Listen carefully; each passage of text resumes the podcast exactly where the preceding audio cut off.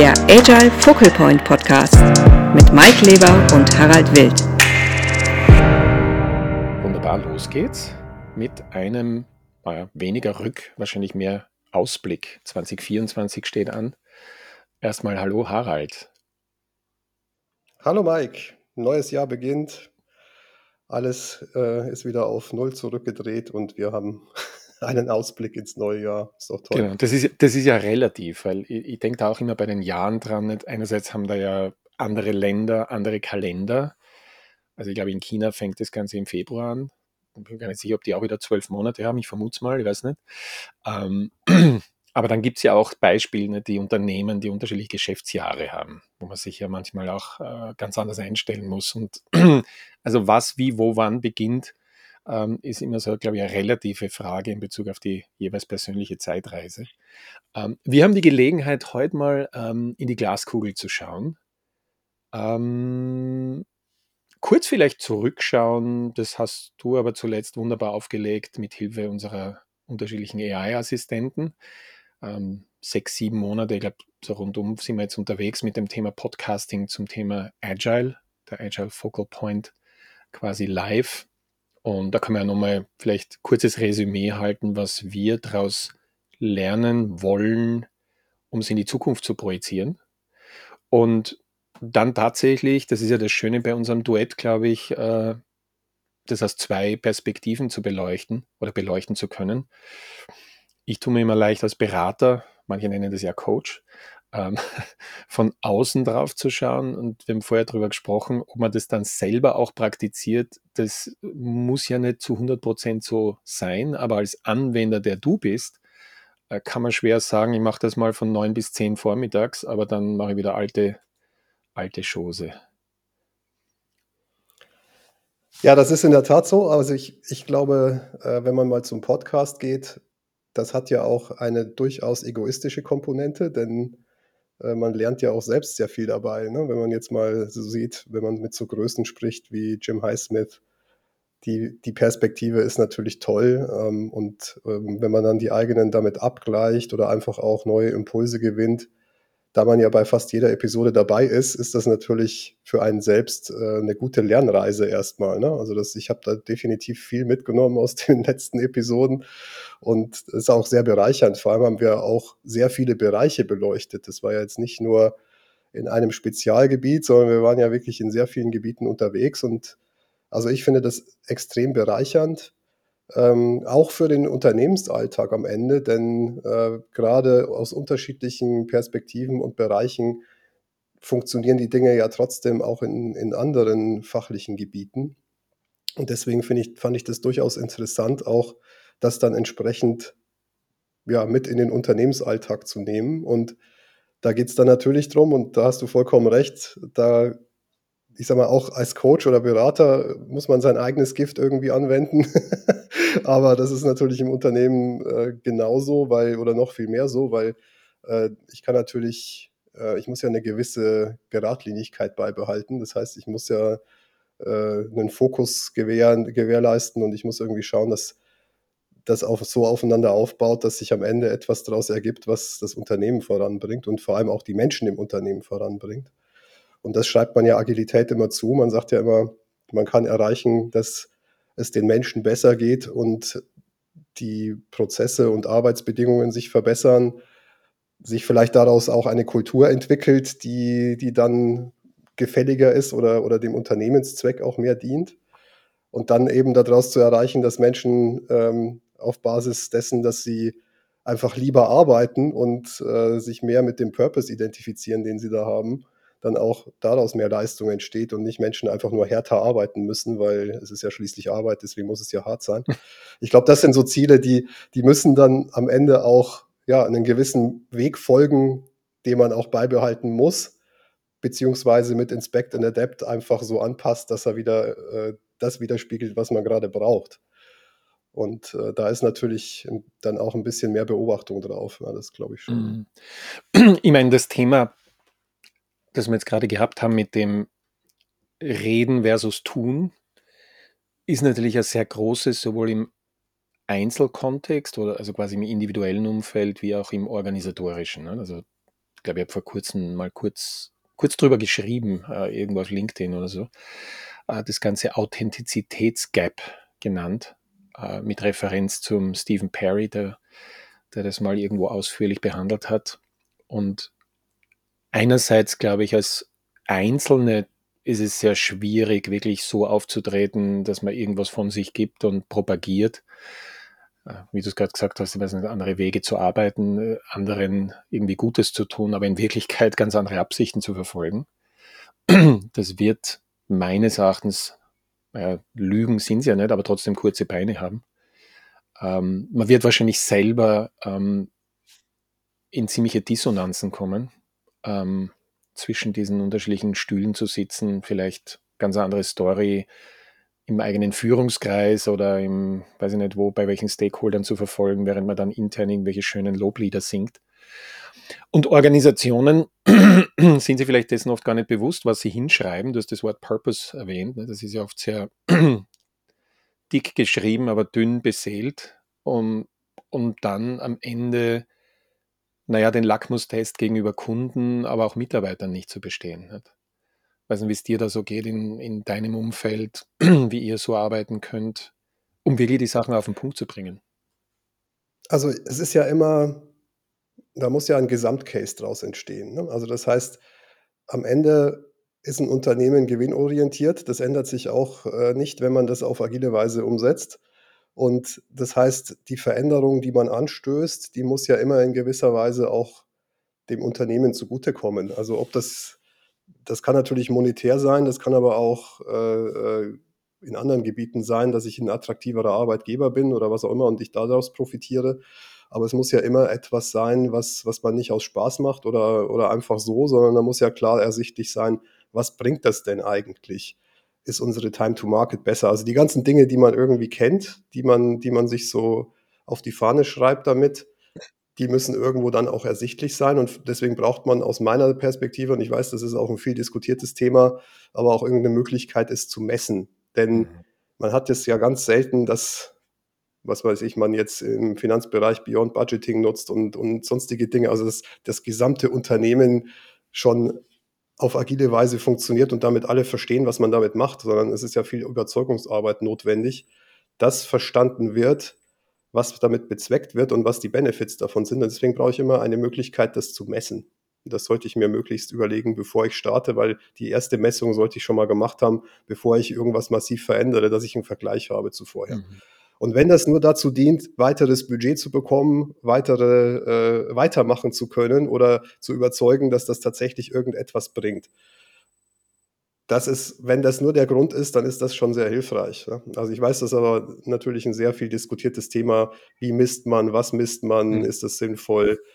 Ähm, wenn man aber, sag ich mal, Menschen überzeugen will, die nicht in einem vollständig agilen System arbeiten und mal ganz ehrlich, wer tut das oder welches Unternehmen tut das?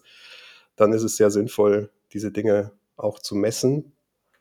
Ja, und ich, ich denke mal, das ist, das ist äh, für den Kontext ein extrem wichtiger Punkt. Ich meine, du hast jetzt ein bisschen was bei mir getriggert mit dem Thema Unternehmen muss Profit machen. Das ist jetzt eine relative Geschichte, ne? weil wir wissen, das hängt natürlich ganz stark vom Kontext ab. Man könnte ja erstmal sagen, naja, solange wir es finanzieren können, äh, machen wir das, was uns Freude bereitet. Nicht? Oder tun das, was anderen Freude bereitet. Die Profitnotwendigkeit ist jetzt eine, die natürlich in wirtschaftlichen Zusammenhängen irgendwann aufkommt. Aber Spotify als Beispiel, natürlich, viele wollten ja organisatorisch sich wie Spotify aufstellen, natürlich ohne Absicht dann Musikstreaming zu betreiben. Aber wir wissen, dass Spotify, glaube ich, in seinem, weiß ich nicht, wie lange die jetzt bestehen, irgendwas knapp vor den 2010er Jahren, also weiß nicht, was das sechs, sieben oder irgend sowas, äh, selten Profite gemacht hat. Das heißt, die leben ja im Grunde von ihren Investoren, die immer noch die Wette hochhalten, das muss was werden, weil die Subscriberzahlen was hergeben. Nicht? Und diese ganze, der ganze Ausblick, eine Wette in die Zukunft erlaubt. Aber ich habe vor kurzem in, einem, in so einem Leadership-Workshop, das war öffentlich, einen Teilnehmer, also eine Führungskraft von der Caritas dabei gehabt. Also meine liebe Grüße an den Markus, falls er zuhört. Und ähm, und das hat natürlich spannende Dinge aufgeworfen, weil wir uns auch hier über das Thema Selbstorganisation unterhalten haben. Und mir oder er es mir dabei be bewusst gemacht hat, dass die alles andere als, als nicht hierarchisch aufgestellt sind, also das Erste. ähm, also doch eine recht strikte Hierarchie, dann aber irgendwo in manchen Bereichen Soziokratie eingeführt haben, weil sie es eben verbessern wollten und gleichzeitig natürlich null Profitstreben da ist. Ne? Die müssen halt wirtschaftlich arbeiten. Und ich glaube, das ist wieder, wenn du sagst messen, dann tatsächlich diese Schwierigkeit, was wollen wir wirklich messen? Das ist immer so mein Trigger, dass wir auch beeinflussen können. Weil Profit direkt beeinflussen zu können, ist ja relativ. Ich meine, ich kann natürlich so arbeiten, dass es mir gelingt. Ich schaue jetzt einmal auf die positive Seite, nicht Umsatz, äh, Marktanteil und so weiter. Aber den Umsatz und den Marktanteil kann ich eigentlich nicht direkt, sondern immer nur indirekt beeinflussen. Das, was mir überbleibt, ist letztlich meine Prozesse so zu betreiben, dass ich auf der einen Seite schneller lerne, also quasi dann halt aufhöre, irgendwas zu produzieren, wenn ich das Gefühl habe, da kommt nichts mehr oder, oder eben das Ding so mache, dass es meine Kunden befriedigen könnte. Aber ich nenne es ganz gerne immer so Erfolgswahrscheinlichkeiten steigern. Nicht? Und das ist ein spannendes Thema, wenn Leute mit OKRs rumrennen und dann immer sagen, naja, wir müssen natürlich outcome-orientiert arbeiten, aber das dann fast, naja, sich die Outcomes als Ziel umhängen, obwohl sie 0% von diesen Outcomes direkt in der Hand haben. Ich weiß nicht, wie es euch dabei geht. Also ich, ich sag mal, wenn man zu dem ersten Punkt nochmal kommt, wenn man jetzt Non-Profit ist, dann ist man ja trotzdem irgendwie bedacht darauf, für das Budget, das man hat, möglichst viel zum Beispiel Gutes zu tun, jetzt mal allgemein gesprochen. Das heißt, wenn ich natürlich eine Methodik habe, die dazu führt, dass ich mehr schaffe oder, oder besser bin da drin oder effektiver bin, dann tue ich für das gleiche Budget mehr Gutes. Und damit, sage ich mal, ist mein, ist mein Profit dann im Endeffekt zu sagen, okay, ich, ich nutze mein Budget besser und damit schaffe ich mehr fürs, fürs gleiche Geld. Und damit ist man natürlich auch wieder so ein bisschen, naja, zumindest outcome-orientiert. Ne? Das heißt, ich will ja mehr schaffen fürs gleiche Geld und damit äh, ist, das, ist es dann irgendwie mehr wert. Äh, bei einem normalen Unternehmen ist ja oft eine Struktur, da gibt es Aktionäre, da gibt es Aufsichtsräte, da gibt es Vorstände, da gibt es äh, dann die Hierarchieebenen. Und da gibt es natürlich pro Ebene sehr genaue Vorstellungen, was man da gerne hätte. Ne? Das ist ja immer die klassische Wirtschaftsordnung. Der Aktionär ähm, erhofft sich für seine Investitionen meistens irgendwas Monetäres. Äh, der, der Aufsichtsrat ähm, als, sage ich mal, in Anführungszeichen vertretendes Organ der Aktionäre oder Aufsichtsgremium ähm, bestimmt Vorstände und gibt da die entsprechenden Rahmenbedingungen vor oder, oder auch durch Incentives ne, ähm, entsprechend das, was man sich vorstellt.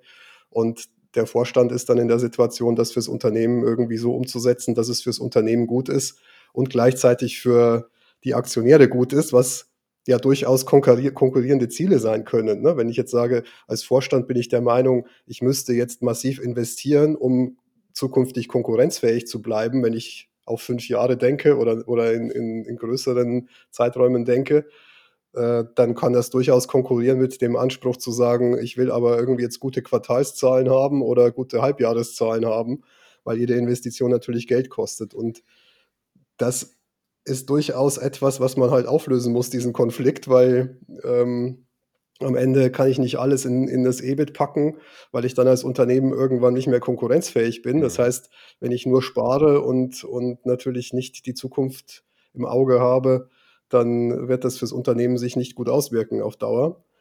Ähm, auf der anderen Seite ist es natürlich, äh, den Zusammenhang kennt man ja, ne? dann gibt es wieder Quartalszahlen, die irgendwie gut sein müssen, die nach Plan sein müssen. Also das muss man irgendwie auflösen und da muss man, da muss man seinen Weg finden, wie man investiert, aber dennoch äh, die ganzen Stakeholder, die da beteiligt sind, am Ende äh, auch irgendwie zufriedenstellt. Ob man selbst damit zufrieden ist, das ist ja wieder eine andere Geschichte, aber es muss dann jeder irgendwie zumindest in so einer Zone sein, wo, wo keiner die rote Fahne hebt und sagt, jetzt ist aber gut.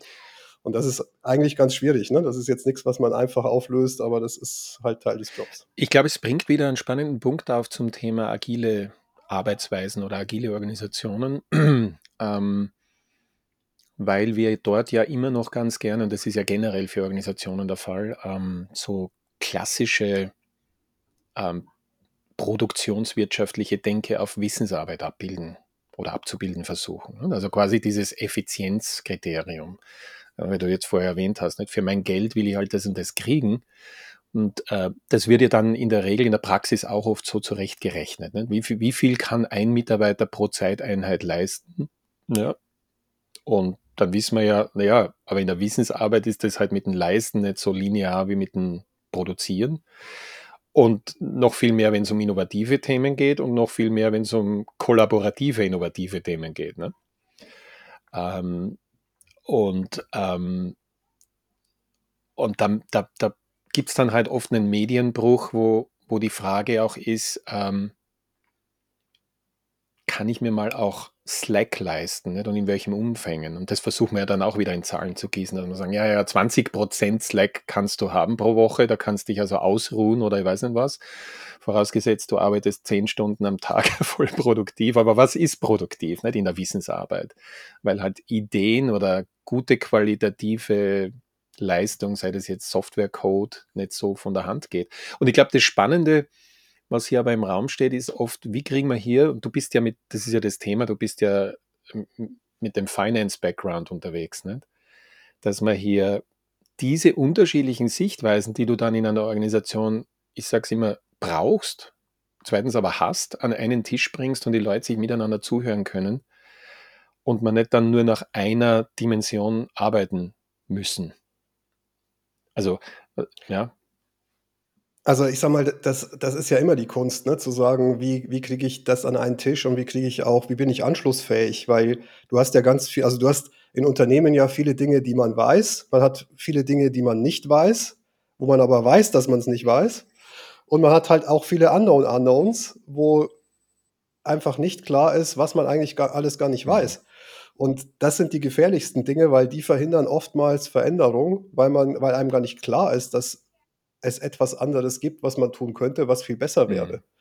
Und wenn ich jetzt natürlich in einem Unternehmen sehe, dass, dass da Usus ist, dass sehr direktiv geführt wird, dann ist natürlich die ganze Kette an Mechanismen, die da dahinter hängt. Ne? Kontrollverlust, wenn man das verändert, ähm, Hinterfragen der eigenen Wichtigkeit, wenn die Leute jetzt auf einmal alle selbstständig arbeiten, ähm, die Change-Kurve, die, die vielleicht nicht verstanden wird. Das heißt, ich habe eine sehr niederschwellige Qualität oder, oder was auch immer, äh, die aber stabil ist irgendwie. Die störe ich jetzt, um sie besser zu machen und sie auf ein neues Niveau zu bringen. Ja, dann wird es erstmal schlechter. Das wird aber in Unternehmen halt oft benutzt, um zu sagen, ja, siehst du, ich habe doch gesagt, das funktioniert nicht. Mhm.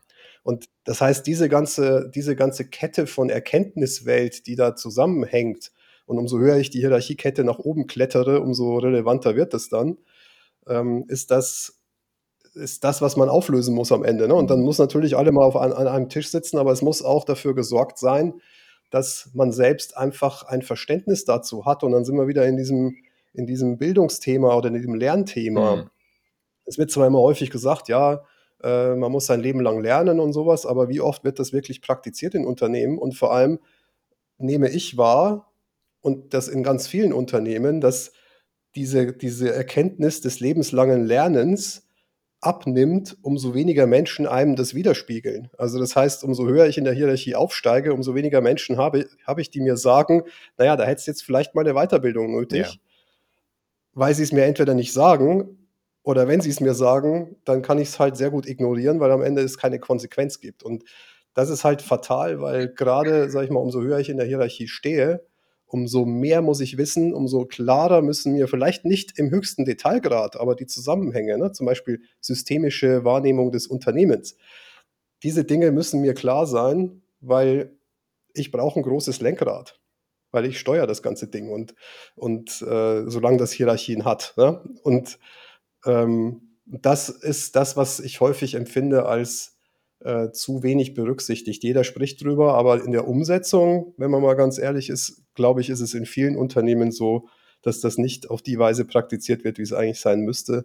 Nämlich, dass jeder, der ein Unternehmen führt, einfach auch die modernsten Methoden der Unternehmensführung und Unternehmensentwicklung kennt.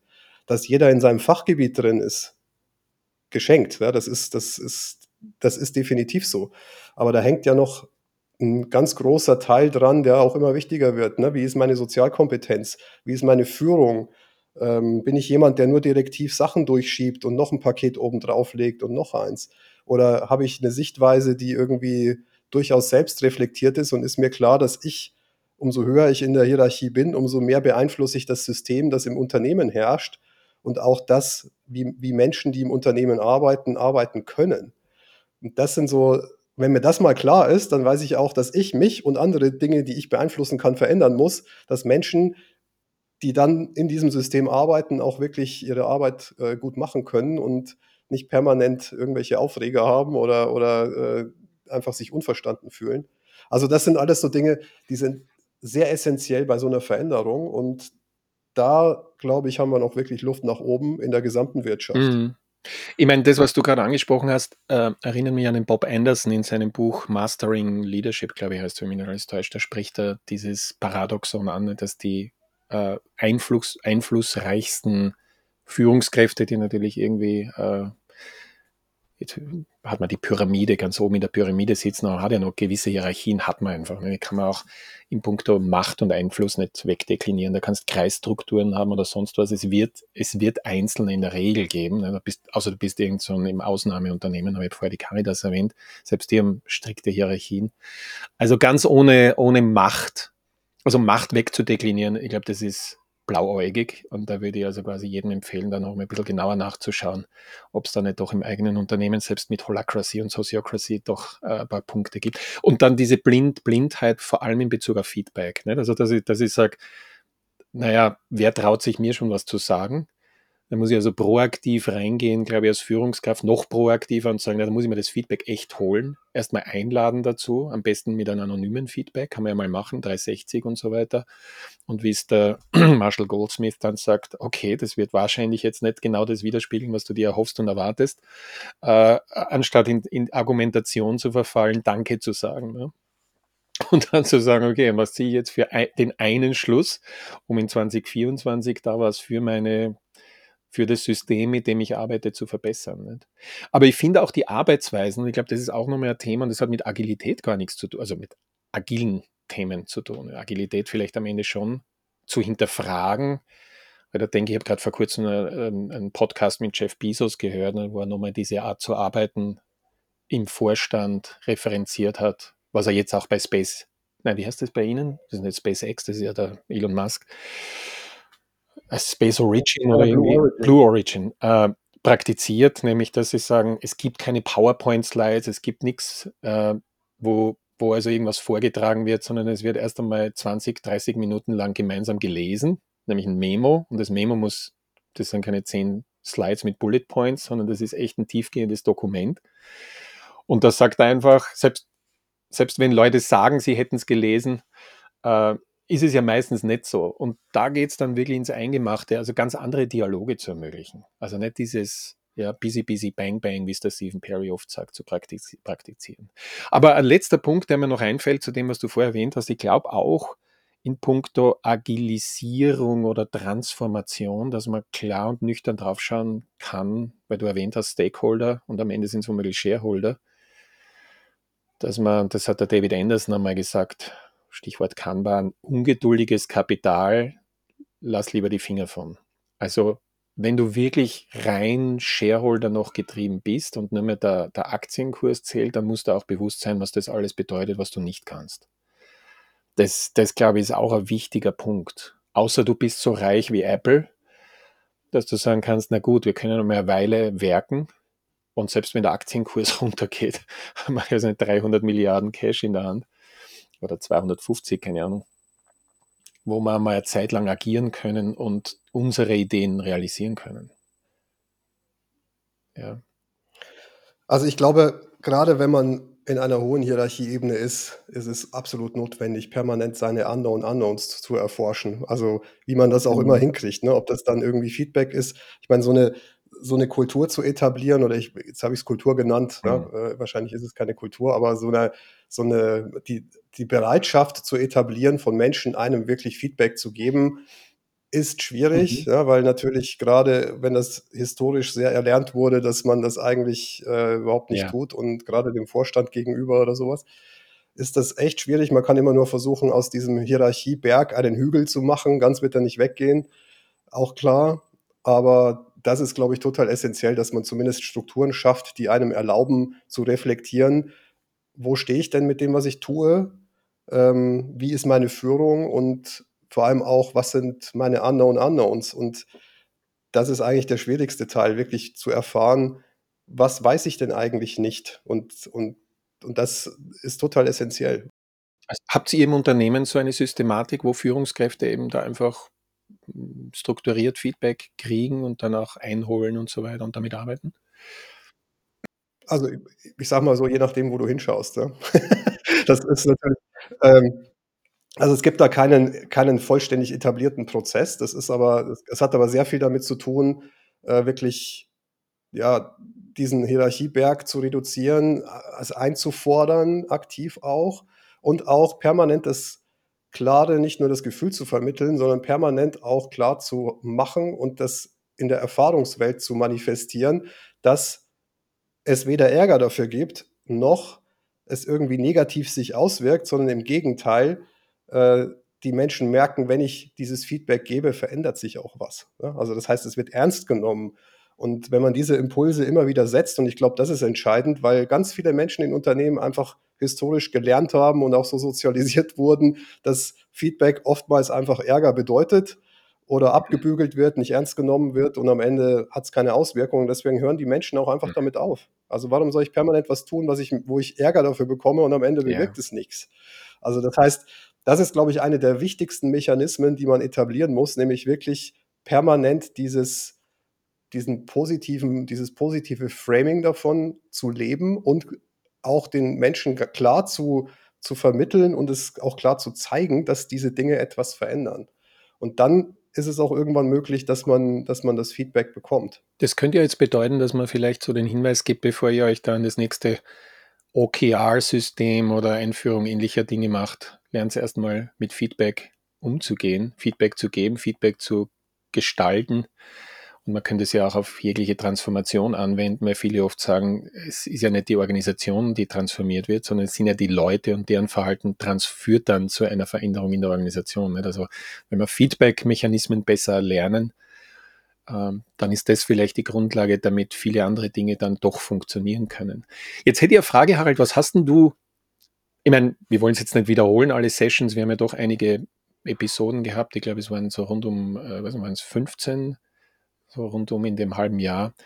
Was ist dein größtes Learning, das du mitnimmst aus dem Jahr Podcasting und sag mal intensivere Gespräche mit allen möglichen spannenden Menschen?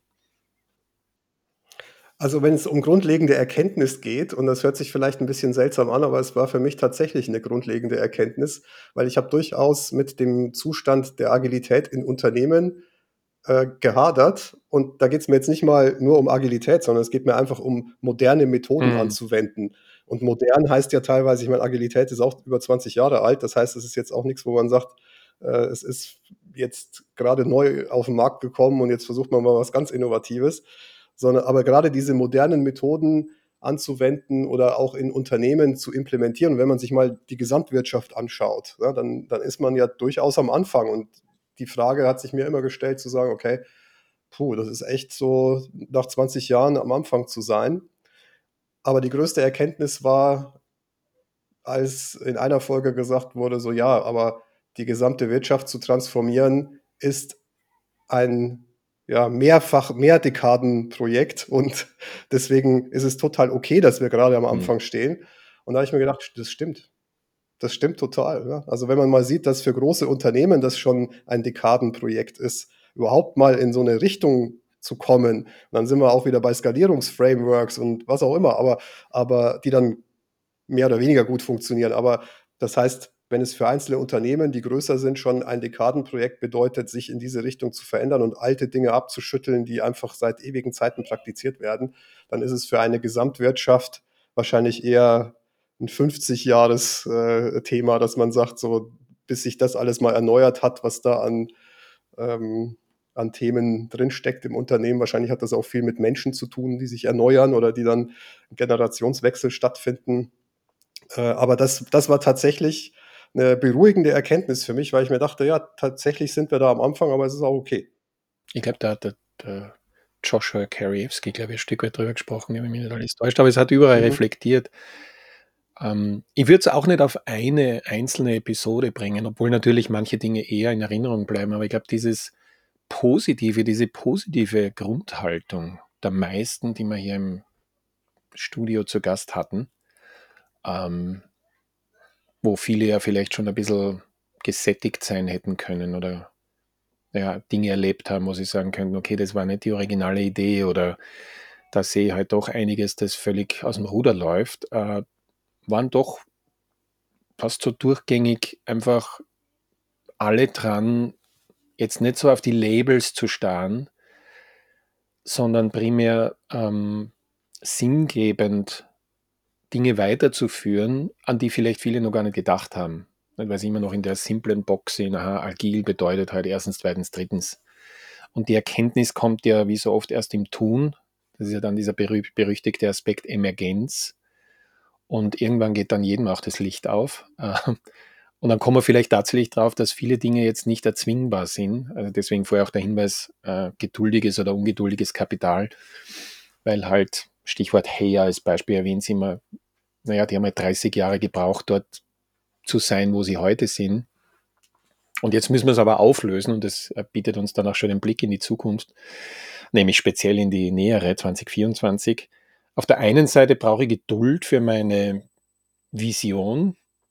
Ich kann also keine Transformation im klassischen Sinn erzwingen und ich muss trotzdem Speed auf die Straße bringen, weil sonst überholt mich ständig mein Plan von gestern und vorgestern. Und ich glaube, ein spannendes Thema, das wir für 2024 definitiv auch hier im Podcast, aber generell in jedem Unternehmen haben, ist AI. Jetzt hoffe ich, dass nicht alle sofort ab, abdrehen und aus, ausklinken, weil man das permanent nicht mehr hören kann. Aber jetzt, ich glaube, die große Frage, die man natürlich jetzt aufwerfen muss und viele schon diskutieren, das ganze Ding hat ja in den letzten zwölf Monaten massiv Fahrt aufgenommen. Weil wir wissen, die Forschung dahinter ist Jahrzehnte unterwegs, aber jetzt haben sich bestimmte Vorgänge verdichtet. Angebote verdichten sich. Irgendwie gibt es den Hockeystick nach oben in puncto Entwicklung. Und jetzt müssen wir uns tatsächlich die Fragen stellen, was, was hat AI für Auswirkungen auf die Jobwelt in, ab dem neuen Jahr? Machen wir eine Glaskugel. Ne? Schauen wir so ein bisschen Untertitel. Ist ja okay. Das ist definitiv eine Glaskugel, aber was, ich, was mir ein bisschen zu selten vorkommt, und vielleicht ist das auch mal ganz interessant, mal zu vergleichen, was bedeutet denn diese ganze künstliche Intelligenzgeschichte und die Innovation, die da kommt, für agile Methodiken. Also das mhm. heißt, was, was ist denn die Veränderung, die da vielleicht stattfindet? Und ich meine, man muss jetzt nur mal sehen, Microsoft bringt Ende Januar, Anfang Februar die komplette Copilot-Geschichte für Microsoft 365, mhm. PowerPoint, Office, äh, ähm, Outlook und sowas. Also wo ich äh, einfach in PowerPoint sagen kann, bau mir Slides aus der E-Mail, die mir Person XY geschickt hat. Oder also aus dem Kontext der E-Mail. Ne? Ähm, oder formuliere mir mal eine Antwort für diese E-Mail vor oder äh, analysiere mal die Daten in dieser Excel-Datei. Alles, was ChatGPT 4 Turbo kann, können auch, kann auch der, die, die Companions und Copilots äh, von Microsoft. Allein das wird eine Riesenveränderung in Unternehmen reinbringen. Und dann, ne, dann hat man äh, Dolly 3 mit Journey, Stable Diffusion, also diese ganzen Bildgeneratoren, die ja, sag ich mal, dann auch in PowerPoint sich wieder manifestieren, weil keiner mehr irgendwie zwei Stunden in irgendeinem äh, Online-Picture-Plattform äh, äh, rumsucht. Also ich glaube, was man, was man damit als Chance auch erreichen kann, ist einfach Reduce Waste. Also wenn man mal sich überlegt, wie viele Menschen im Unternehmen Dinge tun, PowerPoints bauen und das zieht sich über alle Hierarchieebenen. Ich weiß nicht, ob äh, es dann irgendwann, also ich glaube, jeder baut irgendwie PowerPoints in Unternehmen, egal auf welcher Hierarchieebene er ist. Ähm, das ist etwas, was sowieso reduziert werden sollte, ja, aber, aber ich sage mal, wenn es prozessual oder von der Anspruchshaltung her nicht reduzierbar ist, kann man da zumindest von sich von der unteren Seite her nähern und sagen, operativ wird es aber einfacher weil diese, diese äh, Dinge einfach dann selbst erstellt werden können. Und ich sag mal, da sind wir auch wieder bei, beim agilen Manifest. Ne? Einfachheit, die Kunst, die Menge nicht getaner Arbeit zu maximieren, ist essentiell. Ja. Und alles, was ein Mensch nicht tun muss in dem Punkt, wird sich positiv mhm. auswirken.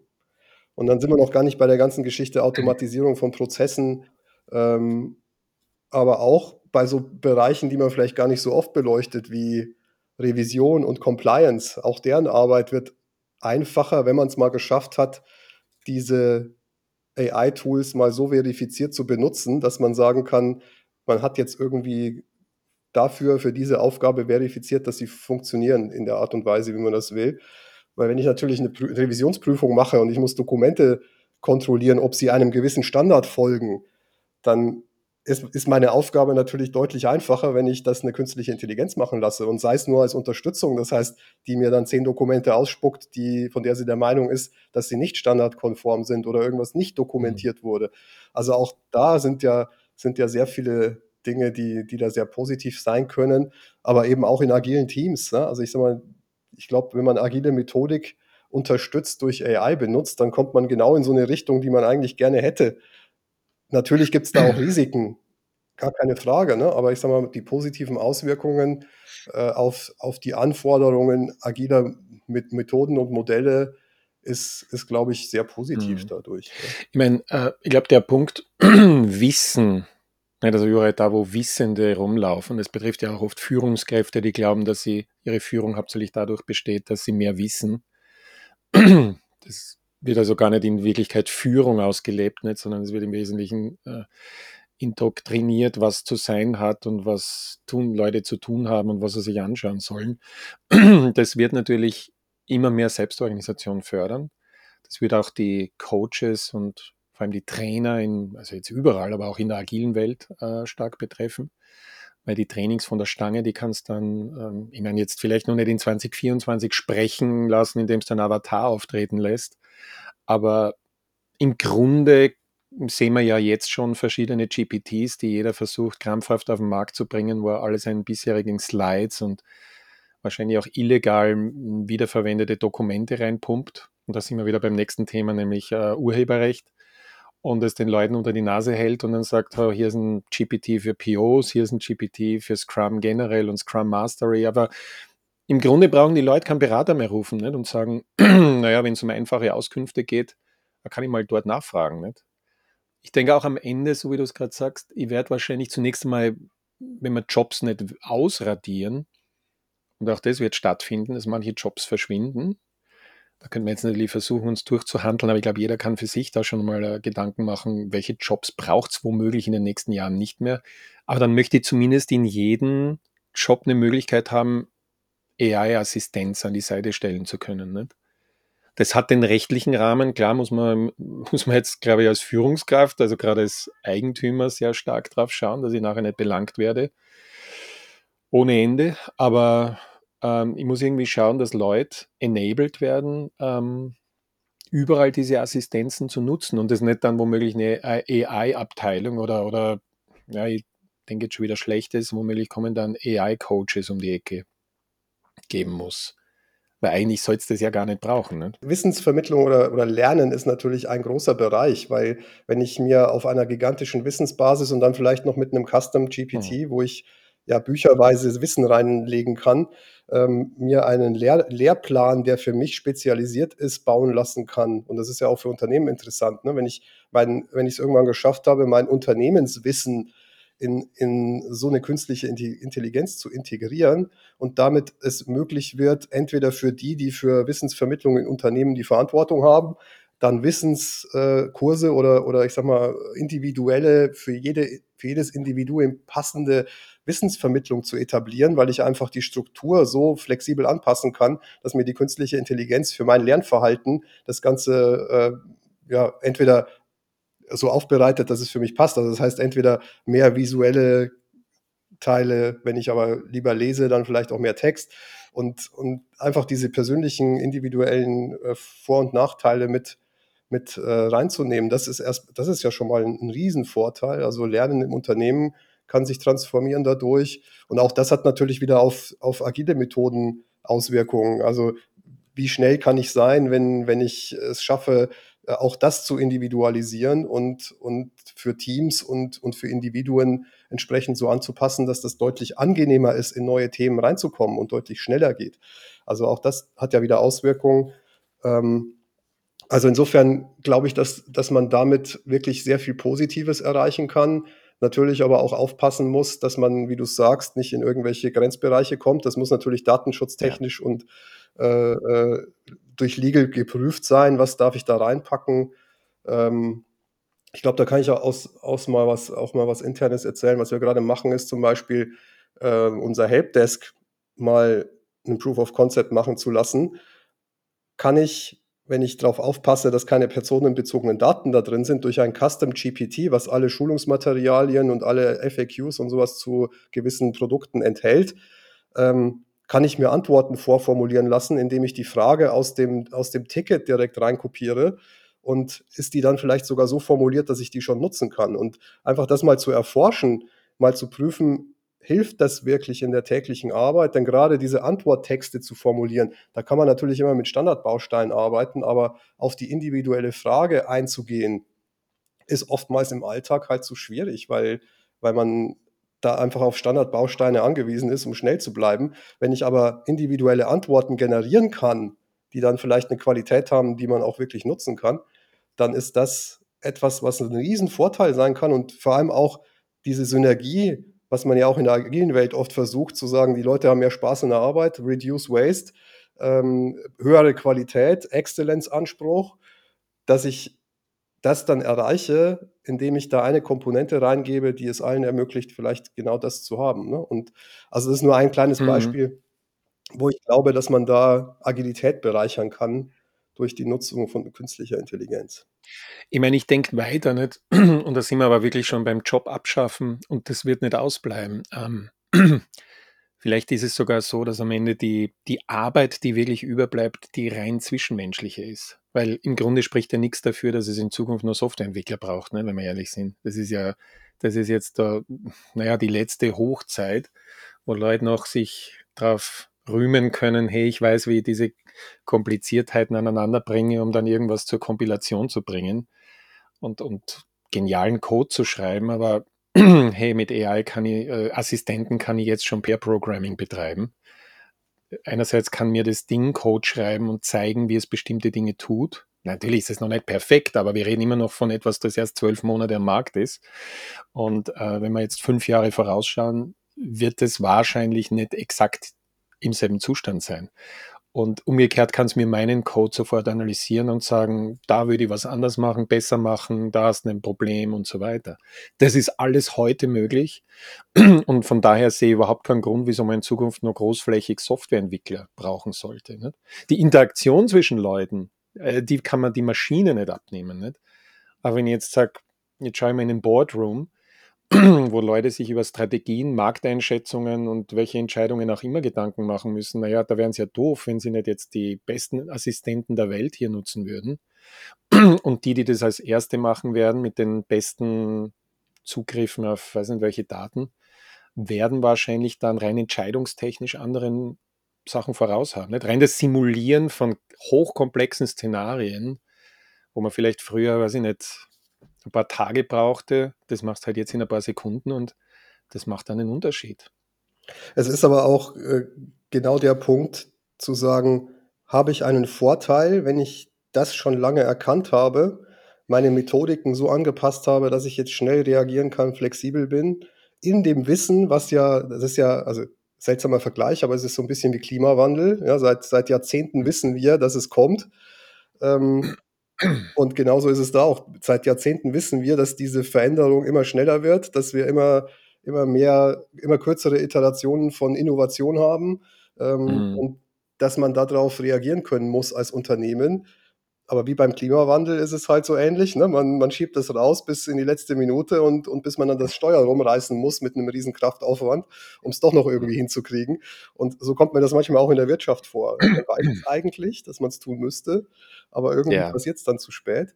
Ähm, aber das, das ist, glaube ich, etwas, was in der Kombination sehr viel Power hat. Ne? Wenn ich als Unternehmen jetzt in der Lage bin, solche Technologien sehr schnell und flexibel einzuführen, aber auch intern im Unternehmen meine Methodik darauf anzupassen, weil ich gelernt habe, wie verändere ich mich denn, weil ich Inspect and Adapt äh, inhaliert habe, sage ich mal, und, und weiß, okay, ich analysiere sowieso ständig, was brauche ich als nächstes und passe meine Methodik an und passe meine Tools an, ja. dann bin ich jetzt natürlich in der super Situation zu sagen, okay, dann, dann werde ich das willkommen heißen und dann ist Embrace Change auch das, was, was mir ermöglicht wird ja. durch meine Methodik. Wenn ich da noch nicht angefangen habe damit, komme ich jetzt immer mehr in eine Situation, wo es echt schwierig wird, weil die exponentielle Veränderung führt auch dazu, dass Unternehmen in meiner, die vielleicht meine Konkurrenz sind, wenn sie es schnell schaffen, diese, diese Tools und Techniken zu adaptieren, mir umso schneller davonlaufen. Ja. Und das Risiko muss, muss komplett klar sein. Also das heißt, Methodik treibt da am Ende den Geschäftserfolg. Und da ist es eigentlich total egal, was ich herstelle oder was mein Produkt ist. Ähm, wenn ich nicht verstanden habe, dass Methodik innerhalb des Unternehmens, und da ist es egal, ob ich Software entwickle oder irgendwelche im produzierenden Gewerbe bin, dass das zukünftig meinen Geschäftserfolg maßgeblich beeinflussen wird. Vielleicht sogar mehr als das Produkt. Ist jetzt eine gewagte These, aber ähm, mhm. ich sag mal, wenn ich ein Produkt herstelle und ein anderer schafft es durch die Methodik, die er hat, schneller, besser, mit größerer Marktanpassung und umso schneller der Markt ist, umso mehr wird, größer wird dieses Asset, dann kann mein Produkt so gut sein, wie es will. Wenn ich diese Anpassung nicht schnell genug hinkriege, dann werde ich trotzdem verlieren. Und das hm. ist, glaube ich, eine Erkenntnis für 2024, die noch viele Unternehmen sich leisten könnten, zu sagen, mir muss klar sein, dass Change Management im Unternehmen und Veränderung im Unternehmen und aktuelle Methodik auf einem ähnlichen Sockel steht wie das Produkt, was ich herstelle. Das heißt, mein Fachwissen in dem Produkt kann ja extrem groß sein. Wenn meine Methodik schlecht ist und nicht anpassungsfähig ist, wird mich das auf lange Sicht nicht zum Erfolg führen. Das bringt mir jetzt wieder ein bisschen zu diesem BISOS-Beispiel, nicht? Weil ich glaube, diese Kompetenz, dass Führungskräfte ihren Kopf zusammen, ihre Köpfe zusammenstecken nicht? und tief in ein Thema eintauchen, um dann da sich aneinander zu reiben, ist ein ganz anderes Szenario als einfach mal nach traditionellem Muster irgendwelche Vorlagen in PowerPoint-Format durchzuwinken und sagen, ja, das könnt ihr machen und das dürft ihr machen. Ne? die alte, die alte Chose, dass das einen Unterschied macht, ob man echte Antworten liefert oder bloß reaktiv unterwegs ist. Ne? Das ist mal das eine. Und wenn ich so dran denke, was so die Agenda jetzt ausmacht, dann glaube ich, haben wir mal auf der einen Seite viel mit Angst zu tun. Also da sind ja jetzt massiv Ängste auch bei Mitarbeitern oder generell auch bei Führungskräften, dass wir entweder was sehen auf uns zukommen, nicht? keine Ahnung, das Ding nimmt uns die und die Jobs weg oder stellt uns vor die und die Herausforderung oder wir wissen eben nichts. Beides macht Angst. Dass wir auf der einen Seite aber auch dann die Chancen klar herausarbeiten, also nicht nur sagen, okay, Angst, sondern auch sagen, aber wo sind da unsere Benefits drin? Und dann kommt aber, glaube ich, das größte Ding und das ist immer das Thema im agilen Arbeiten, dass wir uns dann nicht verlieren, sondern Fokus schaffen. Das ist ja eigentlich die Herausforderung. Man sieht jetzt AI Tools und Mechanismen und natürlich auch Ideen hinter jeder Ecke hervorkommen. Aber wo wir vorher drauf waren mit dem Geldeinsatz, um dann was damit zu schaffen, da muss ich jetzt irgendwo sagen, wie, wie setze ich denn meine Wetten ins Spiel oder aufs Brett? Und wie bleiben wir fokussiert, dass wir da tatsächlich schnell lernen, was auf die Straße zu bringen? Und die Frage jetzt wieder zurück an die ist jetzt, 2024, was sollen Führungskräfte jetzt tun? Also was wäre so, ich meine, du bist selber Führungskraft, das könntest natürlich da spiegeln, aber generell, wenn du jetzt einen Partner hättest am Tisch, dem du einen Ratschlag gibst, was wären die Ratschläge, was, was sie in Richtung Vorbereitung oder proaktiven Handeln tun könnten? Gerade auch im, wenn man AI mit betrachtet, umso wichtiger, nämlich wirklich mal aufzudecken und transparent zu machen, was ist eigentlich der Waste, den wir im Unternehmen haben. Also das heißt, mal wirklich zu fragen, was sind die Dinge, die am manuellsten sind, am meisten Zeit brauchen und am häufigsten vorkommen und euch vielleicht gleichzeitig am meisten auf die Nerven gehen. Also das heißt, wenn man diese vier Punkte mal betrachtet und äh, die kann man fast in Zahlen erfassen sogar, also das, da kann man eine sehr klare Hierarchie bilden, was ist der größte Waste, den wir im Unternehmen haben. Und den mal aufzubrechen, das ist, glaube ich, immer eine, eine sehr gute Methodik zu sagen, das automatisiere ich jetzt mal weg. Und der Gewinn, der dabei rauskommt, den sollte ich auf sinnvolle Weise investieren, nämlich in Lernen, Weiterbildung und weitere Reduktion dieser Waste-Liste. Und das ist so der erste Schritt. Und gerade wenn die Situation immer schneller wird und das Umfeld immer schneller wird, ist das der erste Schritt aus einem sich selbst überlastenden System in ein sich selbst optimierendes System zu kommen. Denn mhm. das, das trainiert Lernen und macht es offiziell, dass das gewünscht ist.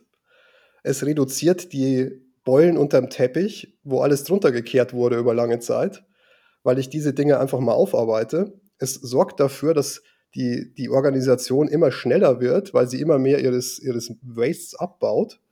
Und gleichzeitig habe ich, komme ich in eine Situation, wo ich, weil ich die Zeit eben in Weiterbildung und Waste-Abbau investiere, ähm, dass Menschen immer mehr aktuelles methodisches und fachliches Wissen haben.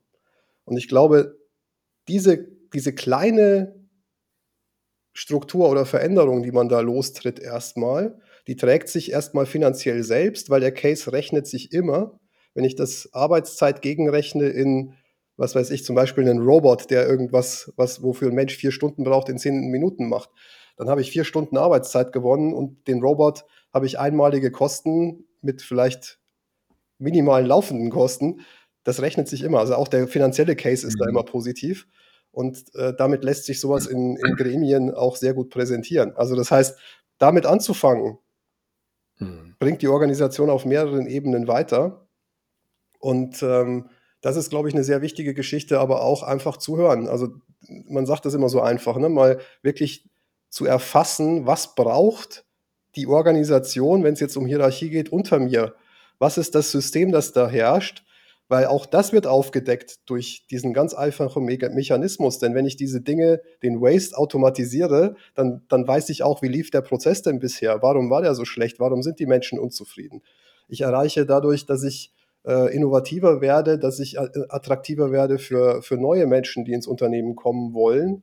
Und äh, das kann ich auch off offensiv bewerben. Also ich kann denen im, im Bewerbungsgespräche erzählen, dass diese ja. Initiativen laufen und dass man die permanent weiterentwickelt. Also das ist etwas, was, glaube ich, auf so vielen Ebenen Power hat, dass das wahrscheinlich der Ratschlag wäre, den ich als erstes geben würde. Kümmert euch um euren Waste, kümmert euch um, mit der Zeit, die dann frei wird, um Lernen und um weitere Optimierung des Systems im Unternehmen und äh, bei Führung geht es dann genau um die Dinge. Ne? Dann ist man da auch schon im Zuhören. Das heißt, man hört mal zu und fragt mal nach, was sind denn die Dinge, die euch permanent belasten, anstatt permanent in ein schon überlastetes System immer noch weiter oben Pakete reinzudrücken, in der Hoffnung, mhm. dass unten was Vernünftiges rauskommt, wo man irgendwann lernt, dass das nicht so ist. Ja, also meine Hoffnung, die wirst du wahrscheinlich teilen, ist ja, dass vielleicht die eine oder andere Führungskraft oder verantwortliche Person hier zuhört und und Anregungen mitnimmt, etwas zu tun, was ich mal einfach unter dem Titel Zuhören äh, laufen lasse, also indem ich mir einfach noch mehr Leute ins Boot hole. Das müssen ja jetzt nicht wir beide sein, könnte man zwar machen.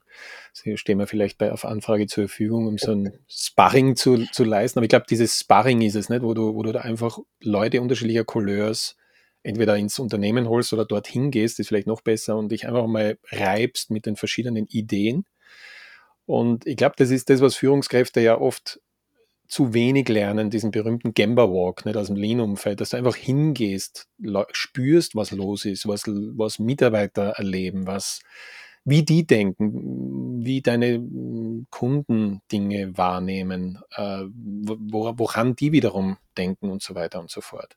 Und am Ende dann ähm, vielleicht auch mehr Zeit, da sind wir wieder bei demselben, was wir vorher gesagt haben, weil Denken lässt sich jetzt schwer in Effizienz bringen, einfach mal Szenarien aufzumachen, also Szenarien zu entwickeln, wie könnte es denn für uns oder in unserem Ökosystem äh, im Wesentlichen laufen und was wird es dann bedeuten? Ich gehe natürlich davon aus, dass Führungskräfte das längst tun, äh, spätestens seit 20, was haben wir jetzt, 22, also wo äh, OpenAI äh, quasi publiziert wurde und wahrscheinlich schon viel früher, aber jetzt geht es halt ums Eingemachte.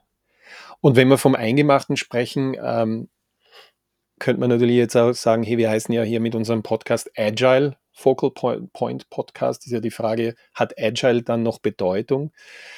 Ähm, und auch da können wir eigentlich so einen Blick in 2024 werfen. Und was wir gelernt haben, sind ja doch viele, wie soll man sagen, Initiativen und Themen, die Leute da haben wir den Jim Highsmith an vorderster Front, der, glaube ich, schon seit 60 Jahren im Geschäft ist, jetzt natürlich offiziell in Pension, aber immer noch aktiv, Co-Autor des Agilen Manifests. Und der einfach sagt, das hat nicht seine Wertigkeit und Sinnhaftigkeit verloren, also möchte man was tun dazu, dass da wieder mehr Fokus auf den Tisch kommt bei all dem Getöse, das wir vielleicht jetzt 20 Jahre erlebt haben. Wie siehst du das? Ich glaube, Reimagining Agile heißt es beim Gym. Ja, es hat ja auch Joshua Karewski gesagt. Und ich glaube, das ist so eine Tendenz, die man aus ganz vielen Episoden von uns ableiten kann, dass man sagt, jetzt gibt es so viele Frameworks auf dem Markt, wo vielleicht auch am Anfang eine durchaus gerechtfertigte Differenzierung entstanden ist. Dann Geschäftsmodelle, dann eine Differenzierung, weil jeder sein eigenes Framework irgendwie haben musste. Und jetzt gibt es auf einmal so viele, dass man sich tatsächlich die Frage stellen muss, ist das der Weg? Also braucht es ganz viele verschiedene Regeln, wo jede die Lösung für alles ist? Oder, oder ist es vielleicht viel besser zu sagen, mal wieder auf den Ursprung zurückzukommen und sich mehr auf Inspect and Adapt zu fokussieren? Also ich glaube sehr wohl, dass es für große Organisationen anfänglich wichtig ist, vielleicht sogar ein Framework zu nutzen, weil man gewisse Regeln hat, die man erstmal nicht beurteilen kann, weil man das Wissen nicht im Unternehmen hat, die aber schon durch Menschen beurteilt wurden, die vielleicht Ahnung von agilen Vorgehensmodellen haben. Ähm, mhm. Aber ich glaube, die Aufgabe ist es, innerhalb dieses Frameworks das Wissen im Unternehmen aufzubauen und die Methodenkompetenz aufzubauen, um am Ende irgendwann beurteilen zu können, in einem ganz klassischen Inspect-and-Adapt-Ansatz, was brauche ich an der Stelle gerade also das heißt, die Notwendigkeit eines Tools oder einer Methode zu generieren und sie dann zu nutzen und nicht sie zu nutzen, weil es gerade in diesem Framework steht. Das kann am Anfang Orientierung bieten, aber ich glaube, man muss als Organisation sich weiterentwickeln und das interne Wissen irgendwann haben, um einschätzen zu können, macht das gerade Sinn oder mhm. macht das keinen Sinn. Und wenn es keinen Sinn macht, dann weg damit. Und wenn es Sinn macht, dann in die Richtung weiterentwickeln, die, die, das, die sinnstiftend ist und die den Effekt erzeugt, den ich gerne hätte. Und ich glaube, das ist so eine Tendenz, die aus ganz vielen Episoden unseres Podcasts wirklich hervorgegangen ist. Mhm. Ich, meine, ich würde auf jeden Fall jedem raten, sich das mal anzuschauen, was der Jim Highsmith hier ähm, begonnen hat, in Bewegung zu setzen. Ähm, Reimagining Agile, da gibt es auch eine LinkedIn-Gruppe, wo man mal reinschauen kann. Ich meine, das wird nicht dabei bleiben, weil LinkedIn ist halt jetzt auch wieder so ein äh, überbevölkertes Ding, wo man sich ja fragen muss, wo schreibt da noch einer wirklich authentisch was Neues, irgendwas Sinnstiftendes, weil das ja auch mittlerweile von AI schreibbar ist. Aber äh, da wird es Bewegung geben und die Bewegung, glaube ich, wird uns womöglich zu Kernelementen, die du jetzt irgendwo erwähnst, zurückbringen. Du hast Inspect und Adapt mehrmals äh, erwähnt und das auf organisatorischer Ebene zu praktizieren, ist schon ein Thema. Ich meine, mein Großvater, kann ich mich erinnern, väterlicherseits hatte in seiner Werkstatt, der war so Handwerker, äh, so ein Bild hängen, das man wir nie vergessen, das ist einfach ist ein Cartoon gewesen, wo, wo einfach gestanden ist, vor dem Denken bitte Hirnkastel einschalten. Na, vor dem Sprechen. So, ich glaube, vor dem Sprechen Hirnkastel einschalten. Also, nicht, wo du jetzt gesagt hast, wir wissen es manchmal nicht, aber vielleicht denken wir oft zu wenig darüber nach, was wir hier mal versuchen in Gang zu setzen. Also dieses Wozu äh, mehr zu strapazieren, als einfach blindlings was aus dem Regal zu nehmen, in der Hoffnung, das wird schon passen, weil, so wie du sagst, andere auch mal darüber nachgedacht haben. Aber ähm, bringt mir natürlich zur Frage, wie du einschätzt, die Bedeutung von Skalierungsframeworks? Haben wir uns da verloren? Ist das, ist das, ähm, hat es noch seinen Stellenwert? Und man muss ja tatsächlich sagen, es ist ein Riesenmarkt, wahrscheinlich nach wie vor. Und ich sehe nach wie vor die, jetzt nenne ich ein Beispiel, Scaled Agile, mögen alle anderen Frameworks dieser Natur verzeihen, dass man nicht die alle auflisten, aber die sprießen immer noch wie Champignons aus dem Boden, was so die Trainer und, und Consultants und Coaches anbelangt. Also gehe davon aus, da gibt es einen Markt. Und ich glaube auch die Case Studies, da werden ca. 500 pro Monat produziert, zeigen irgendwas. Was, wie siehst du das? Ist das, ist das irgendwie, äh, gibt es das her, was es versprochen hat? Also, wie ich es gerade schon gesagt habe, ich glaube, es, es, hat so eine Entwicklung genommen, die vielleicht von, von einer sehr sinnvollen, nämlich Richtungsorientierung gebenden Ansatz hin zu äh, Geschäftsmodellen mutiert ist. Da also ich habe da persönlich eine ganz, eine ganz klare Sichtweise drauf. Das ist meine eigene. Ja, aber wenn ich nicht skalieren muss, dann tue ich es auch nicht, weil das einfach Komplexität rausnimmt. Das heißt, immer wenn ich es wenn ich's bleiben lassen kann, lasse ich es bleiben.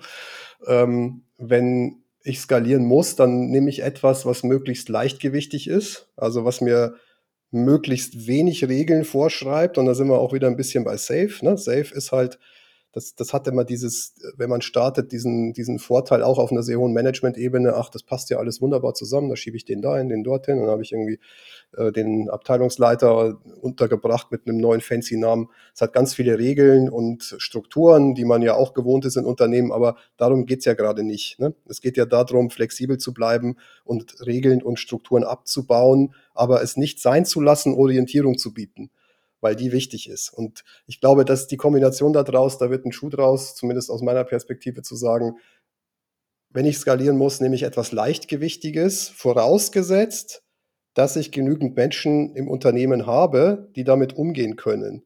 Weil weniger Regeln und weniger Leitplanken bedeutet natürlich auch, da muss jemand mit dem Wissen da sein, dass diesen Raum auszufüllen, der da entsteht und kein Vakuum entstehen zu lassen, weil ich auf einmal Regeln wegnehme, die Orientierung gegeben haben, ob sie sinnvoll waren oder nicht, ne? aber zumindest haben sie irgendeine Richtung vorgegeben.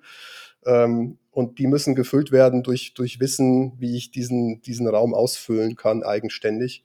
Und das hat auch wieder viel mit Sicherheit zu tun, ne? Menschen die Sicherheit zu geben, dass, dass man mhm. das auch kann. Und, aber das wäre so meine grundlegende Einschätzung zu sagen, dann lieber leichtgewichtig und für Wissen sorgen, als ähm, ja, in der in dem Trugschluss zu sein, wenn ich ein Skalierungsframework nutze, was möglichst viele Regeln vorgibt, dann ist ja wieder alles geregelt.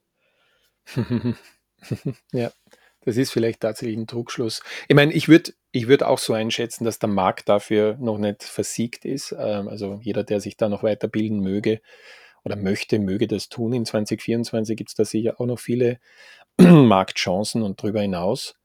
Ähm, und vielleicht gibt es dabei auch die Erkenntnis, was man wirklich damit tut, weil für, ich habe immer gerne diesen Begriff, es geht weniger um Skalierung, sondern es geht um die Arbeitsweise at scale. Nicht? Und das ist dann so ein bisschen ein Kontext, wo man sagen, wie wir wissen, kann vielleicht ein Raumfahrtunternehmen nicht mit einem kleinen Scrum-Team äh, realisieren.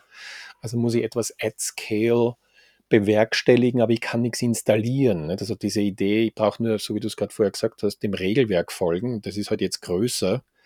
Ähm, das wird wahrscheinlich auch wenig Sinn machen, weil je größer das Geflecht an Organisation, umso höher die Komplexität und die Komplexität soll da erstmal für sich wirken. Und Inspect Adapt dann ja, versuchen, sich zielorientiert äh, zu bewegen, was wahrscheinlich von der Realisierung dann in keinem Framework stehen mag, äh, weil die ganz andere Dinge tun. Und das wesentliche Ding dabei ist für mich immer die soziale Bewegung eigentlich dahinter. Nicht? Weil wenn ich was at scale machen will und jetzt mit 100, mit 1000, mit 10.000 und mehr machen will, dann habe ich es ja eigentlich mit einem sozialen Experiment zu tun, wo erstmal was vernünftig in Gang setzen muss, um es dann weiter zu beflügeln. Und ich glaube, ähm, da steckt die eigentliche Kunst dahinter. Ich würde also den Leuten eher auch raten, sich mehr mit Soziologie und Psychologie zu beschäftigen, als mit ja, irgendeinem Skalierungsframework. Und jetzt nenne ich nur ein zweites, Less is more heißt ja der Spruch in einem anderen. Und der Spruch gilt, glaube ich, auch generisch, dass kleinere Einheiten wahrscheinlich erstmal größere ausboten, solange es geht. Nicht? Und da sehe ich aber auch wieder AI im Spiel. Ich glaube, dass kleinere Einheiten in Zukunft durch diese unterschiedlichen AI-Komponenten, Assistenten und so weiter noch mehr Power haben werden können, als es vielleicht bisher der Fall war. Also auch da mag es vielleicht Veränderungen geben. Im Endeffekt geht es ja bei Skalierung auch viel um Kommunikation, um Synchronisierung von Tätigkeiten und ich glaube auch, dass AI da einen, einen, guten Beitrag zur Methodik leisten kann, weil wenn ich natürlich es schaffe, diese Dinge leichter transparent zu machen und leichter zu synchronisieren, dann ist vielleicht auch weniger Framework notwendig, weil ich die Information auch so darstellen kann oder auch so bekomme. Und das, das ist sicherlich was, was, was sich auswirken kann. Ähm, ja, also insofern ist das, glaube ich, nochmal eine Kombination, die durchaus positive Effekte haben kann. Also agil bleibt sicherlich ein Thema. Ich meine, sonst müssen wir unseren Podcast umbenennen. Und ich glaube, es macht uns ja auch Freude, in diesen Themenkreisen zu arbeiten. Ähm, und trotzdem geht es um die Frage über den Tellerrand hinaus, ähm, welche Zukunftskompetenzen vielleicht in 2024 plus plus eine Rolle spielen werden. Ähm, und das ist vielleicht auch nochmal ein Thema. Ich, mir geht es ja genauso und dir wahrscheinlich ähnlich. Diese Krisen kann man schon langsam nicht mehr, nicht mehr sehen und hören. Nicht? Also wenn wir jetzt so zurückschauen, seit der Pandemie der berüchtigten, ich nenne nicht einmal den Namen dazu, äh, hat es ja ein Thema nach dem anderen gegeben. Und kaum ist der eine Krieg einmal, sind wir das gewohnt und haben uns damit abgefunden, dass da mitten in Europa äh, sich ein Drama abspielt, wo man kein Ende dahinter sieht. Fängt schon der nächste an, ein paar Hausnummern weiter. Und ich habe vor kurzem beim Trucker Forum hier in Wien so jemanden hören gesagt auf der Bühne und das eigentlich habe ich es durchaus realistisch äh, mal so, äh, so akzeptiert die Krisen und Transformationen, die es brauchen wird dazu, die werden nicht weniger werden. Also so der Ausblick 2024 möge sich alles Mögliche wieder beruhigen und befrieden. Ich würde es niemandem raten, sich damit, äh, naja, äh, sich damit, äh, wie soll man sagen, sagen äh, einzulassen, sondern einfach mal zu sagen, das geht eher um die Kompetenz, dass man in diesem ständigen Trubel Oberwasser behalten. Jetzt ist aber die Frage, welche Kompetenzen brauchen wir da dafür? Wie siehst du das?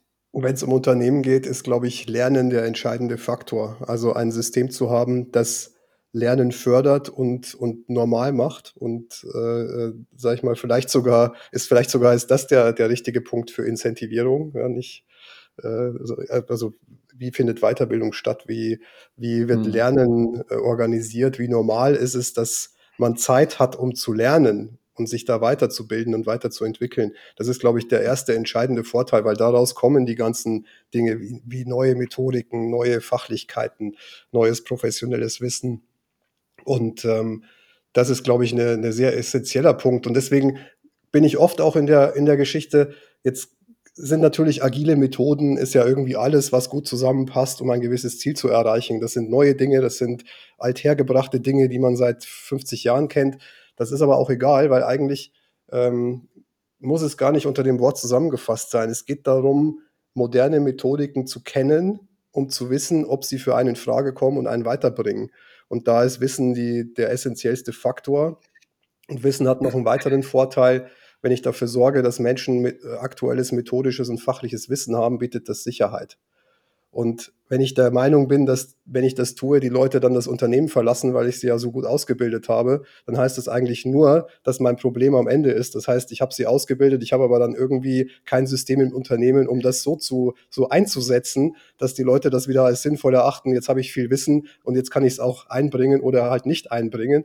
Das heißt, ich muss natürlich dann versuchen, das Ganze weiterzuentwickeln, dass das Wissen, was sich angeeignet wird, auch entsprechend operativ im Unternehmen Platz findet und verwirklicht werden kann. Und wenn ich, glaube ich, beides tue, dann ist das der erste Schritt, ähm, mich da weiterzubringen und mich auch mit moderner Methodik zu versorgen und oder passender Methodik. Nennen wir es einfach so.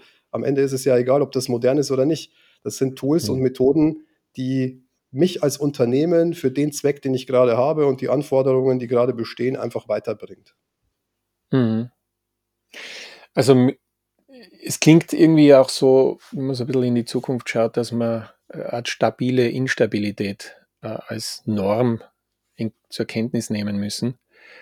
Und wenn wir das auf die Organisation projizieren, dann werden wir wahrscheinlich vielleicht das fortführen, was man im agilen Kontext ja permanent propagiert, nämlich raus aus dem Silo. Also dieses permanente Aufmischen, ich glaube, die, wie heißt die, Heidi Helf, Helflund oder Helflund hat ja dieses Buch Dynamic Reteaming einmal so zu einem ähnlichen Kontext beschrieben, ähm, dass man nämlich auch Teamstrukturen, die man äh, lieb gewonnen hat, jederzeit auch wieder verlassen können sollte mit einem sinngebenden Ziel. Dass man nämlich sagen, naja, ein Team ist halt nicht das Ganze, was wir hier brauchen. Und es hilft mal auch die Diversität reinzubringen, wieder andere jetzt kennenzulernen. Ich glaube, das ist ein Thema. Und ich glaube, ich, ich, sehe auch noch dieses wichtige Thema, dass man trotz der Tatsache permanenter Durchrüttlung Mechanismen für äh, Ausgleich brauchen. Weil als, als humane Wesen, äh, zumindest jetzt mal im Jahr 2023 plus plus eben 24, äh, können wir noch nicht behaupten, dass wir das beliebig jeden Tag so verdauen können. Also der Mensch braucht immer wieder auch durchatmen, nicht zurücklehnen können. Jetzt können wir das in Bezug auf die Umwelt nicht so fordern. Die wird sich halt so entwickeln. Stichwort Umwelt, ne, das kommt das nächste Thema um die Ecke. Das will ich jetzt gar nicht aufmachen, aber das ist vielleicht auch wieder ein Hinweis in Richtung Führungssysteme oder Kräfte, je nachdem, es ist eigentlich beides gefragt. Wo schaffen wir für uns selber, denn die Führungskräfte ja selber auch, diese Möglichkeiten des Durchatmens. Und ich nenne es ganz gern Resilienz, Muskelstärken. Nicht? Also da brauchen wir eigentlich auch ein Zutun. Und das ist wieder in Anknüpfung an das, was wir heute schon gesagt haben, Effizienz. Nicht? Also wir brauchen Speed, wenn wir Kapital investieren. Da müssen wir aber auch immer wieder zur Kenntnis nehmen, Sportler ist nur dann gut, wenn er immer wieder auch Trainingspausen hat. Nicht? Also diese Metaphern zu sagen, das müssen wir fördern. Und das können ja, das wir wahrscheinlich, ist mein letzter Punkt, mit viel Vertrauen auch machen. Also ich, ich glaube, wie wir miteinander umgehen, ist ein Riesenthema in Zukunft. Noch mehr als. Ja, und es ist, äh, wie du sagst, ja, äh, diese Trainingspausen, die sind natürlich, die, die sollten dann auch getriggert sein von äh, Retrospektiven und Reflexionen. Also das heißt, ich komme aus einer sehr intensiven operativen Phase und dann reflektiere ich, wie ist die gelaufen, was muss ich vielleicht ändern. Und in der Pause, in der ich dann vielleicht wieder für Lernen und Weiterentwicklung sorge, das ist dann ganz gut, wenn das auch wirklich auf den empirischen Erfahrungen aus der vorherigen operativen Phase basiert, weil dann lerne ich genau das, was ich eigentlich brauche, um es beim nächsten Mal irgendwie anzupassen, um vielleicht neue Erkenntnisse reinzubringen. Ähm, und das heißt, diese, diese Phasen aus intensivem operativen Tun und danach aber intensiver Wissensarbeit, die aufeinander aufbauen, weil ich dann natürlich aus dieser Phase wieder gestärkt und optimierter in eine nächste operative Phase eintreten kann. Das ist, glaube ich, etwas, was Power hat. Aber ich glaube, man sieht, die Aufgaben und Herausforderungen im Unternehmen, die bleiben ähnlich wie in der Vergangenheit. Vielleicht ein bisschen weniger Fokus auf Frameworks und anstattdessen Wissen und, und Flexibilität auch in der Methodik. Aber die Gründe dafür, warum man es tun sollte, werden immer transparenter und immer klarer, weil, wie du es gesagt hast, im Endeffekt diese ganzen Veränderungen und Katastrophen, die es da gibt, aber auch solche wirklichen Katalysatoren für Geschwindigkeit, wie es jetzt AI bietet, also transparenter kann man es ja kaum vor Augen geführt bekommen, wie wichtig es ist, sich im Unternehmen eine Methodik drauf zu schaffen, die dazu führt, dass man einfach schnell, flexibel reagieren kann. Weil ob ich auf eine Krise reagiere oder ob ich auf eine Innovation reagieren muss, am Ende schafft es der schnell, der eine Methodik hat, die anpassungsfähig ist. Und am Ende ist es Survival of the Fittest, die, die am flexibelsten sich anpassen können, werden am Ende die sein, die überleben, egal wie gut ihr Produkt im Moment ist. Ne? Weil mhm. ob ich Marktführer bin oder nicht, wenn mich jemand jagt, der eine deutlich bessere und flexiblere Methodik hat als ich, dann wird mein Produkt irgendwann obsolet sein, weil der einfach viel schneller, viel besser wird. Und das, ich glaube, das ist die für 24 jetzt aus meiner Perspektive so das, was, was da kommt. Gleiche Herausforderungen, aber viel bessere Gründe, warum man jetzt damit starten mhm. sollte oder es forcieren sollte, sich da zu verändern.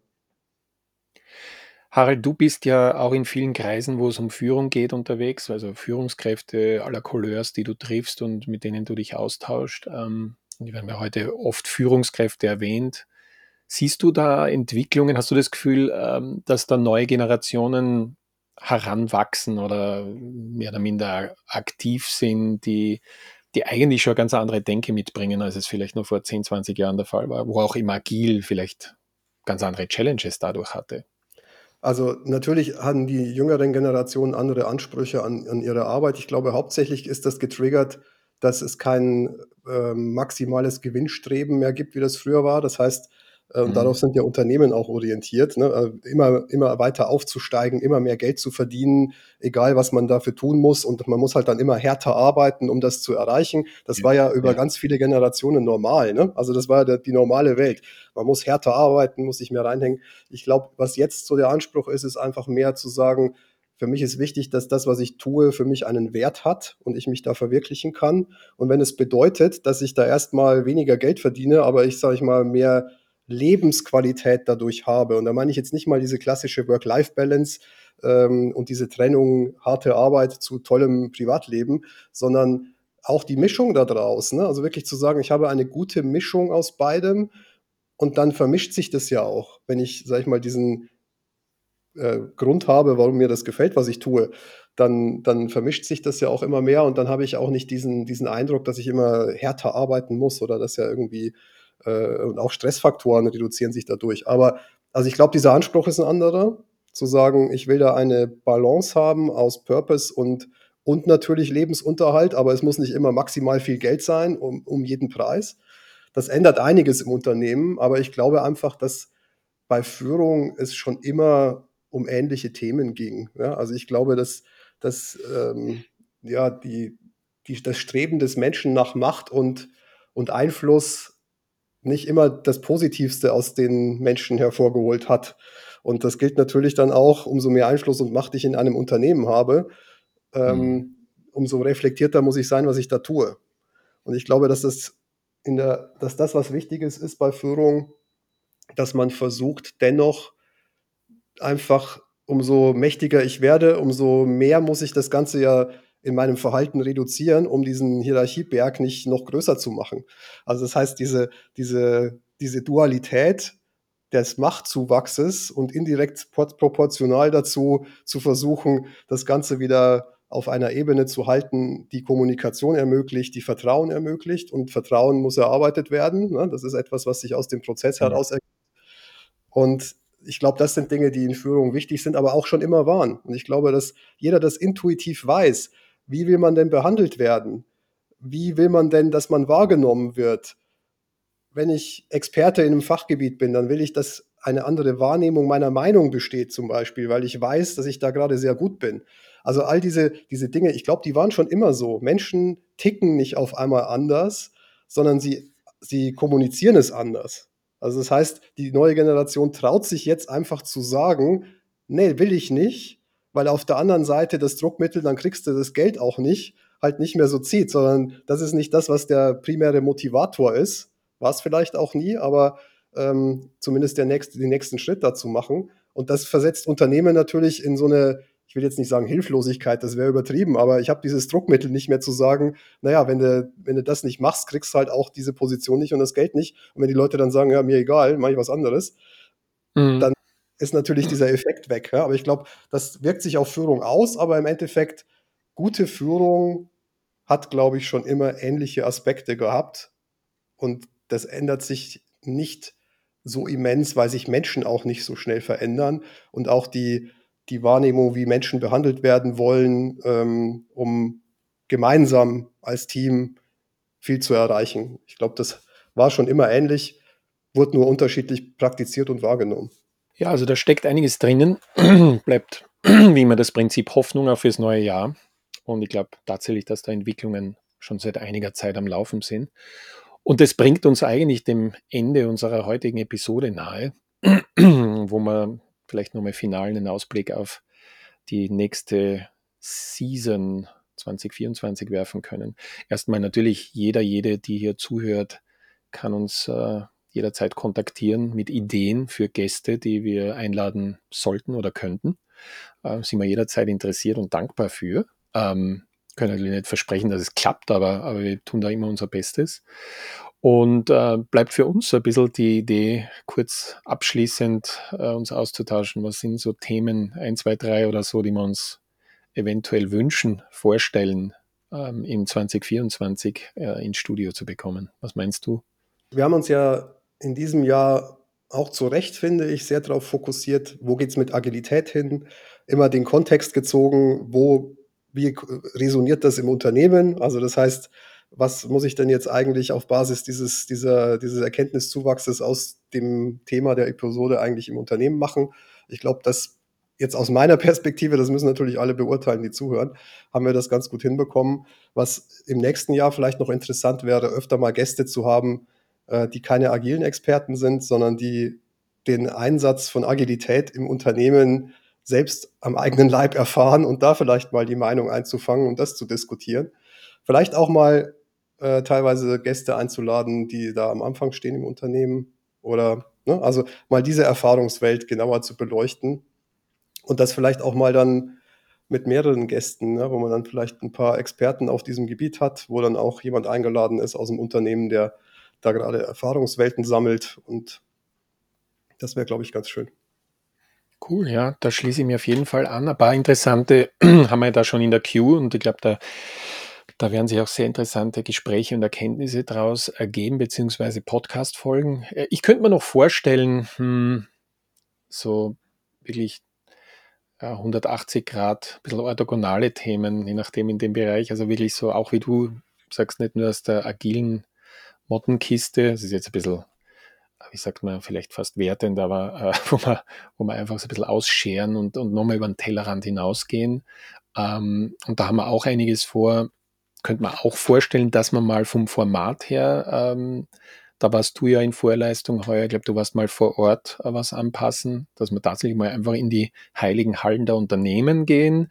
Da müssen wir jetzt schauen, wie wir das dann machen. Vielleicht bin da mal ich nicht dabei oder vielleicht mal du oder wir machen das einfach, ja, wie es, hybrid, ähm, dass man auch vor Ort ist und das vor Ort wiederum, da habe ich schon ein paar Ideen, da müssen wir uns, wir uns noch austauschen, dass wir vielleicht auch einmal von einer Veranstaltung raus ähm, berichten mit der einen oder anderen äh, Session, ähm, wo man natürlich dann auch spannende Gäste hat und teilweise auch Leute direkt äh, aus der Teilnehmerschaft. Also quasi nicht nur jemanden, der jetzt durch ein, naja, Buch ist jetzt blöd, weil Buch hat ja schon bald jeder geschrieben, aber halt durch irgendwas bekannt geworden ist, sondern einfach Leute aus der Praxis, äh, die halt auch bei dieser Veranstaltung sind, äh, ans Mikrofon zu kriegen. Ja, lieber Harald, dann bleibt mir nichts anderes, äh, als dir alles Gute für 2024 zu wünschen, also persönlich dir und deiner Familie, äh, aber vor allem dir auch zu danken für eine spannende erste Saison, also Season mit diesem Podcast und auf dass unsere nächsten Vorhaben äh, so spannend bleiben mögen, wie sie es heuer auch schon waren. Das lässt sich kaum besser formulieren, lieber Mike. Das wünsche ich dir auch. Und äh, mir macht es sehr viel Spaß. Ich glaube auch, wir werden in 2024 sehr viel Spaß dran haben und das ist immer die Basis für etwas, was sich gut entwickelt. Insofern mache ich mir da keine großen Sorgen. Wir werden da, glaube ich, schöne Sachen finden. Und ja, für 2024 gibt es, glaube ich, viele Herausforderungen, die zu meistern sind und über die zu sprechen, ist, glaube ich, immer interessant. Insofern haben wir da ein paar schöne Episoden im Köcher. Und natürlich wünschen wir und ich auch unseren Zuhörern ein wundervolles neues Jahr, viel Erfolg, viel Spaß an der Arbeit und viel Spaß an der Agilität. Auf jeden Fall. Ich lege immer gerne noch die Gesundheit dazu, weil ich tatsächlich der Meinung bin, und das wissen wir am Ende ja doch alle, es geht primär darum, dass uns insgesamt so als Mensch gut geht. Und daraus wird dann alles andere Mögliche. Also Prosit 2024. Also Harald, ciao, ciao. Tschüss, Mike.